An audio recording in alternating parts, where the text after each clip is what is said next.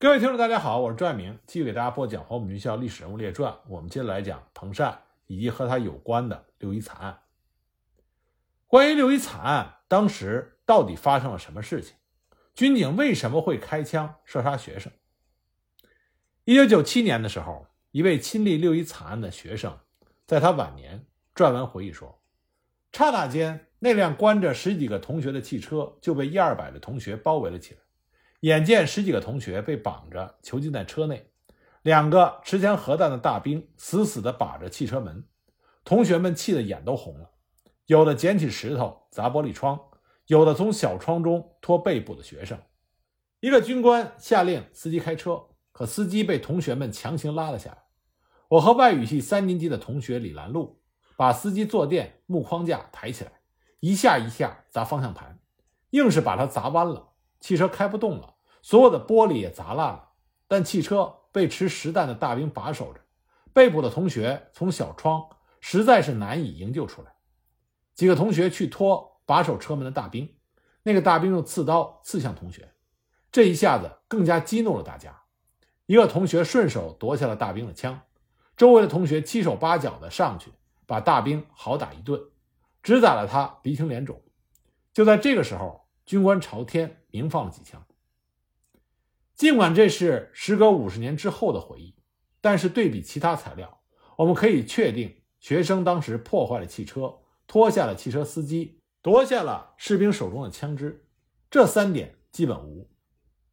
学生与军警冲突之际，军警又是出于何种原因开枪，导致事态的恶化呢？在相当长的时间，对这关键一点的回答极为模糊。比如说。解放战争时期第二条战线这本书中是这么写的：刽子手们慌乱了，他们发疯了，以拳头、枪托、刺刀向学生们一起袭来。突然，一个军官掏出手枪，砰的一声，大屠杀的信号枪响，立即手榴弹投掷过来，爆炸开来，机枪、步枪从四面八方扫射过来。这种写法和我们上一集提到的武汉大学校史里的写法有一致性，但是。这并不能解答我们的疑惑。那么，密切关注此事的王世杰在他的日记里，以及第三方的调查，对当时发生的情况是有描述的。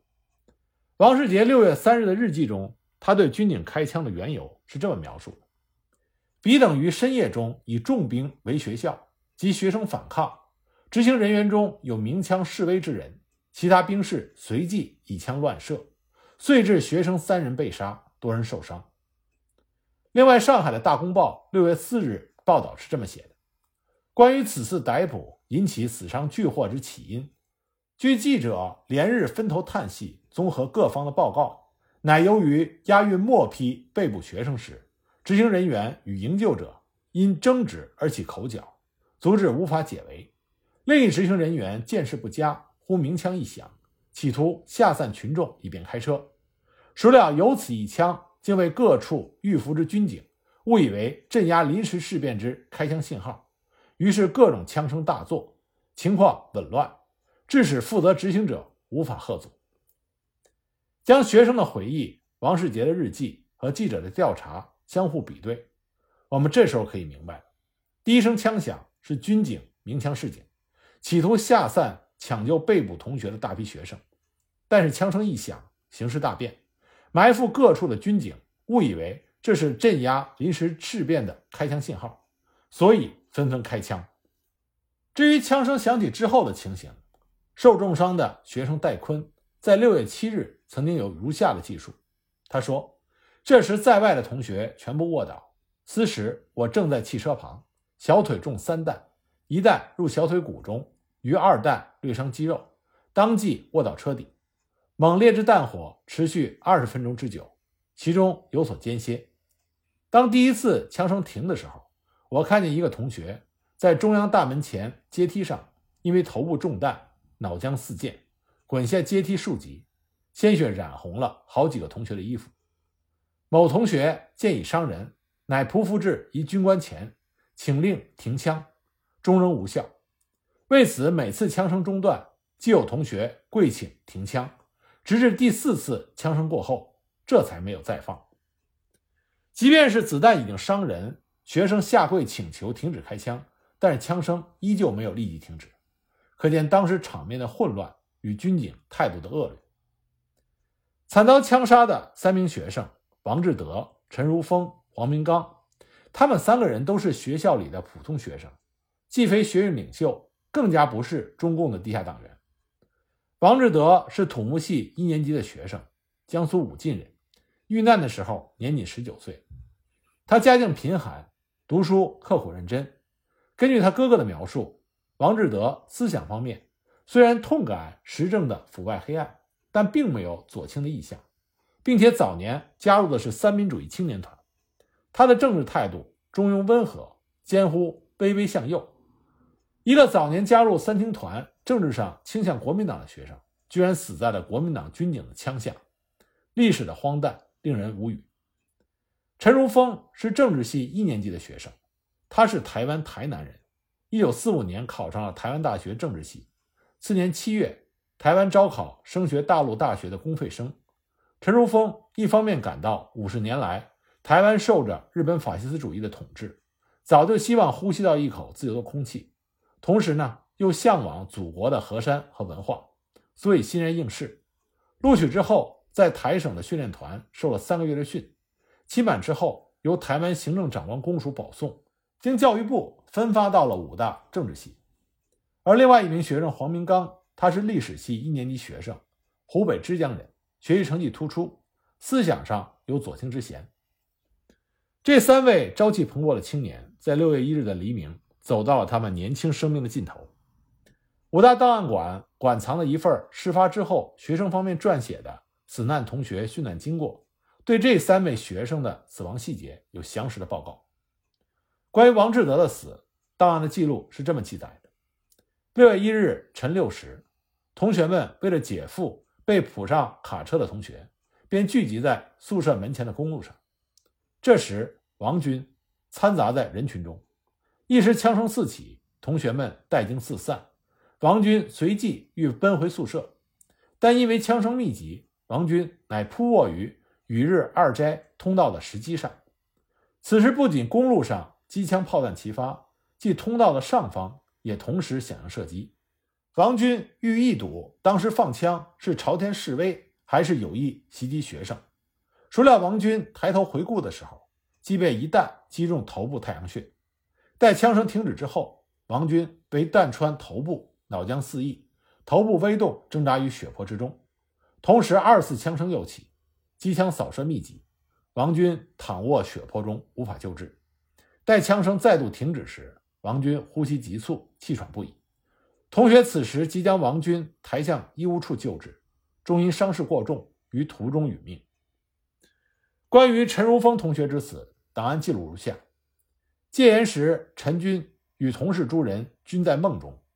被惊醒后，仍卧床未起。一时军警持黑名单入室，查询姓名无所得而去。此时天尚未明，同学复入睡，未几，同学呼出之声四起。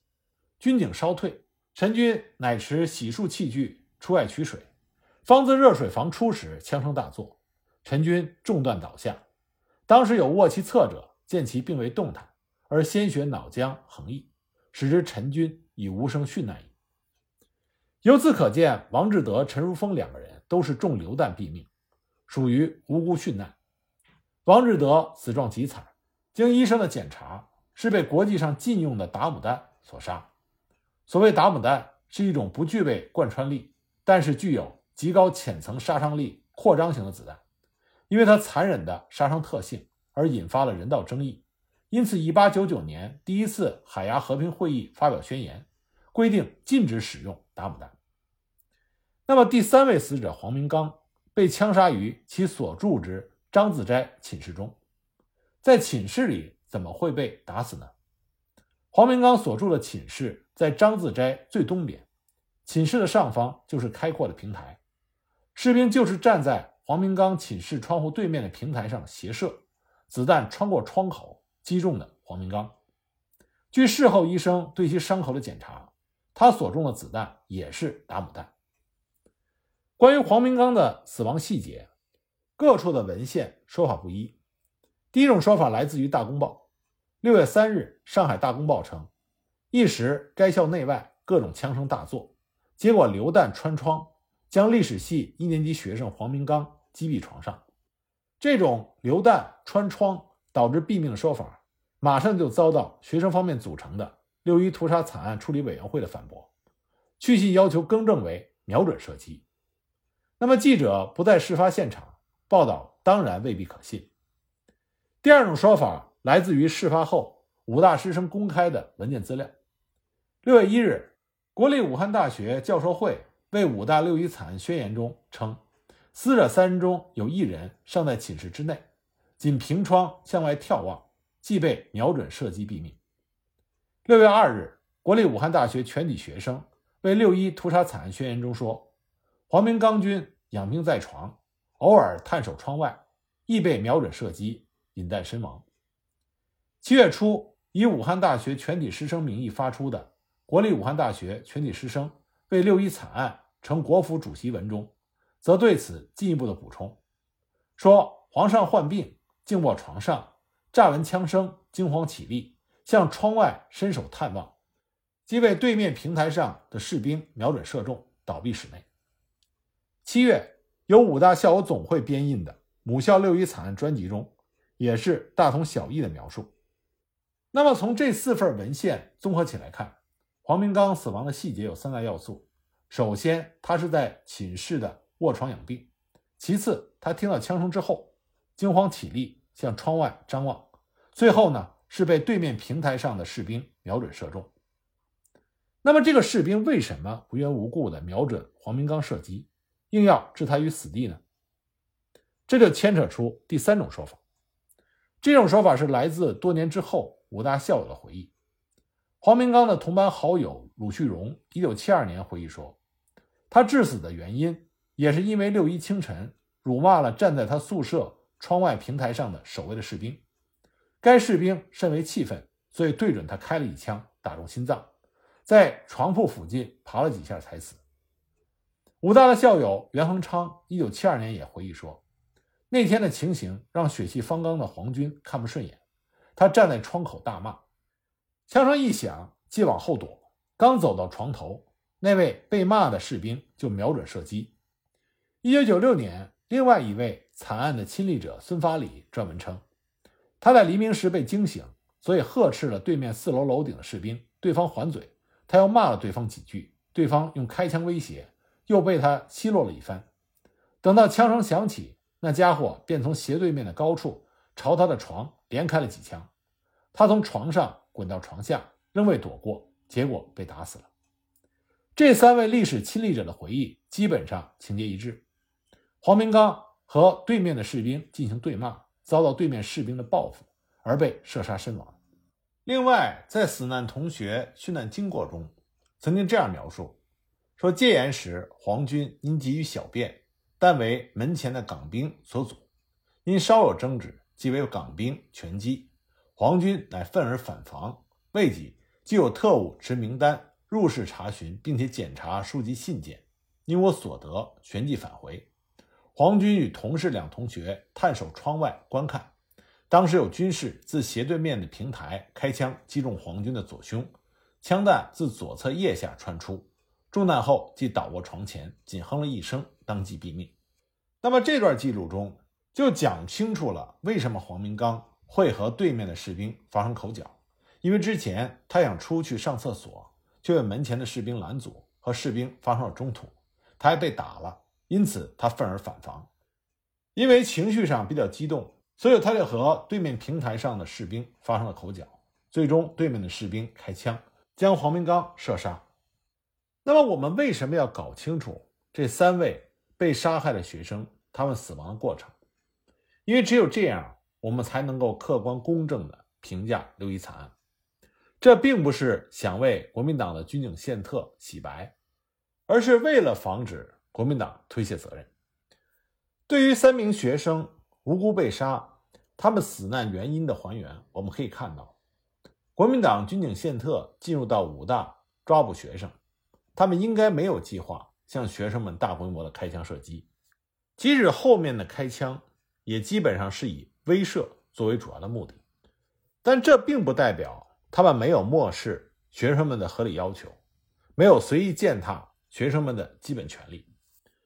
尽管有两名学生的死亡属于误杀，但是第三名学生黄明刚的死亡的的确确是他寝室对面的士兵刻意射杀所为。那么，为什么一个普通的士兵敢于用枪瞄准学生进行射击？谁给他的这种胆量，可以草菅学生的性命？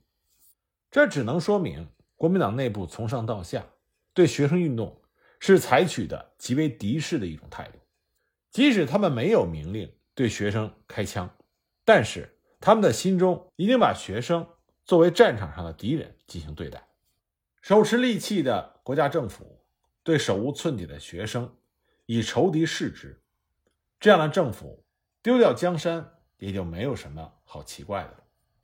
惨案发生之后，武大的全体师生在宋清体育馆紧急集合，商讨处理的办法，全场一度痛哭失声。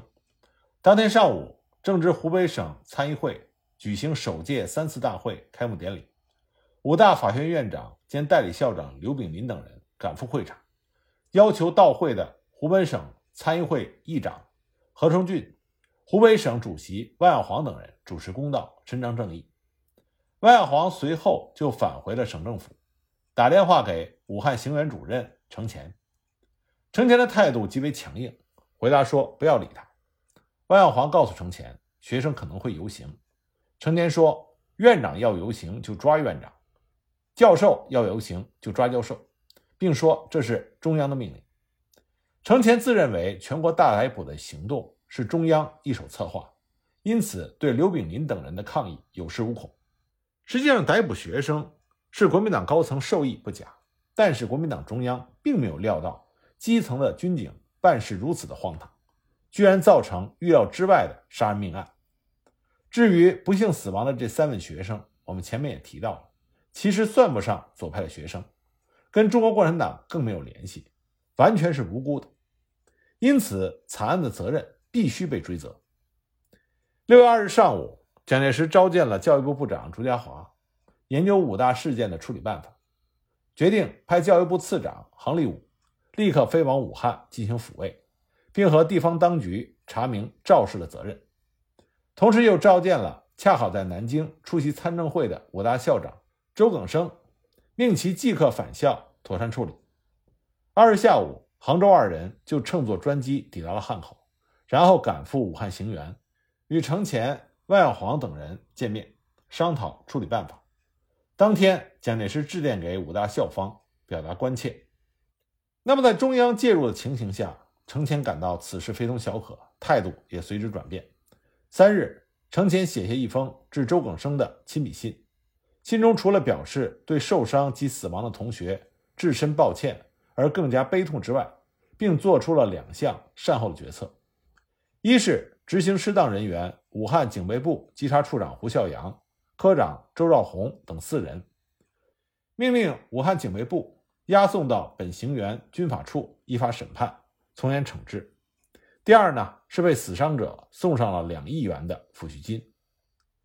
六日，《武汉日报》公布了这样一则新闻：武大不幸事件自行员派员彻查及先后据该校教职员代表陈述当时经过情形，相互引证，真相大白之后，认为警备司令部稽查处长胡孝阳、科长陈兆宏、八十二旅营长谢红叶、宪兵排长张文堂等四人执行不当。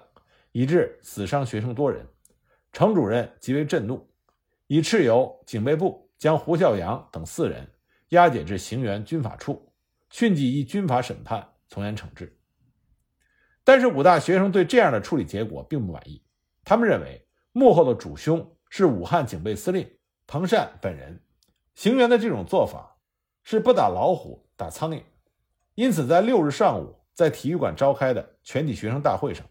学生们一决，在问题没有完全解决之前，死者暂不安葬，并且决定推举代表至京沪请愿。会场之上，群情激动。那么，教授方面对行员处理的结果同样不满。七日，教授会向中央发去两封电报，其一要求将负责之警卫司令彭善先行撤办，以平公愤而彰国法；其二称，教授会正急望政府训示妥善严正办法，以平民愤。如日内无具体合理的处断，教授会亦决定推派代表率领学生同来请愿。王世杰对武大的感情很深，他身处南京，仍然密切的关心事态的变化。三日，王世杰一再严催朱家骅及行政院长张群，要求释放被抓捕的学生和教员，并且惩办凶手。七日，他又致信给参谋总长陈诚，说：“力主注意学校师生之要求，立刻撤换武汉警备司令彭善，并予查办。”六日上午，杭立武趁机返回南京复命。他作出的调查报告说：“综合调查所得，深觉此事之严重，实较想象者为甚。执行命令之士兵，既为正规军队，其布置也是作战准备。校舍墙壁。”门窗、台阶、马路，随处都有子弹的痕迹。七日下午，杭立武见到了蒋介石，面陈惨案经过，并对教授被捕以及台湾学生被害有详尽说明。蒋介石得知之后甚为震怒，为了平息各方面愤慨的情绪，蒋介石不得不当即下令，武汉警备司令彭善对于陷阱管制无方，致发生了逮捕武汉大学原生的事件。着即撤职查办。那么，对于中央宣布将彭善撤职查办一事，社会舆论对此比较满意，但是武大的学生非常的警觉，对于将来是否查办和如何查办表示怀疑的态度。学生方面十三日发表了声明，声明中说：“固然武汉警备司令彭善已经撤职，那么撤职之后又怎样呢？前年昆明联大一二一惨案之后，关林征就是一个很好的例子。”一九四五年十二月一日，我们之前讲到了云南警备司令关林征派军警冲入了昆明的云南大学、西南联大等学校，殴打学生，并且投掷手榴弹，造成四人死亡、多人受伤的惨剧。一二一惨案事发之后，关林征被迫引咎辞职，但是很快东山再起。一九四七年，接替蒋介石出任中央陆军军官学校校长。学生们认为这个例子使我们很自然地联想到。彭善撤职的下文是否也和关林征一样？因此，对于撤职，我们以为仅仅是一个开头，还要追究怎样查办。而教授会对于彭善被查办一事也极为关注。六月十五日，曾经发电报敦促国民政府及国防部速将彭善交付军法会审。七月初，又以武大全体师生的名义发出了国立武汉大学全体师生为六一惨案。呈国府主席文，进一步的恳请蒋介石对于彭善等人刑事责任速予定夺，并斥武汉地方迅速组成军法会审，依法研究，早日定罪，以申其冤而平民愤。但这件事情拖到八月中旬仍无下文。八月二十三日，程潜致信给张群，报告已建议将前武汉警备司令部彭善从轻予以五年到十年。不录用之处分。九月十一日，蒋介石下令，彭善处置学潮失职一案，所拟予以停止任用五年的处分，准予照办。就这样，彭善暂时离开了军界和政界。不过，一九四八年，他悄然复出，担任中央训练团副教育长。一九四九年，彭善去了台湾。早已没有实际兵权的彭善，在台湾也只是被任命为国防部的中将参议。他退出军界之后，居住在台湾的台北市，后来在美国居住了一段时间。二零零零年，彭善在台北市病逝，享年是九十九岁。在他晚年的时候，他和其他的黄埔师生一样，一心想促成祖国的统一，不过最终还是没有能够叶落归根。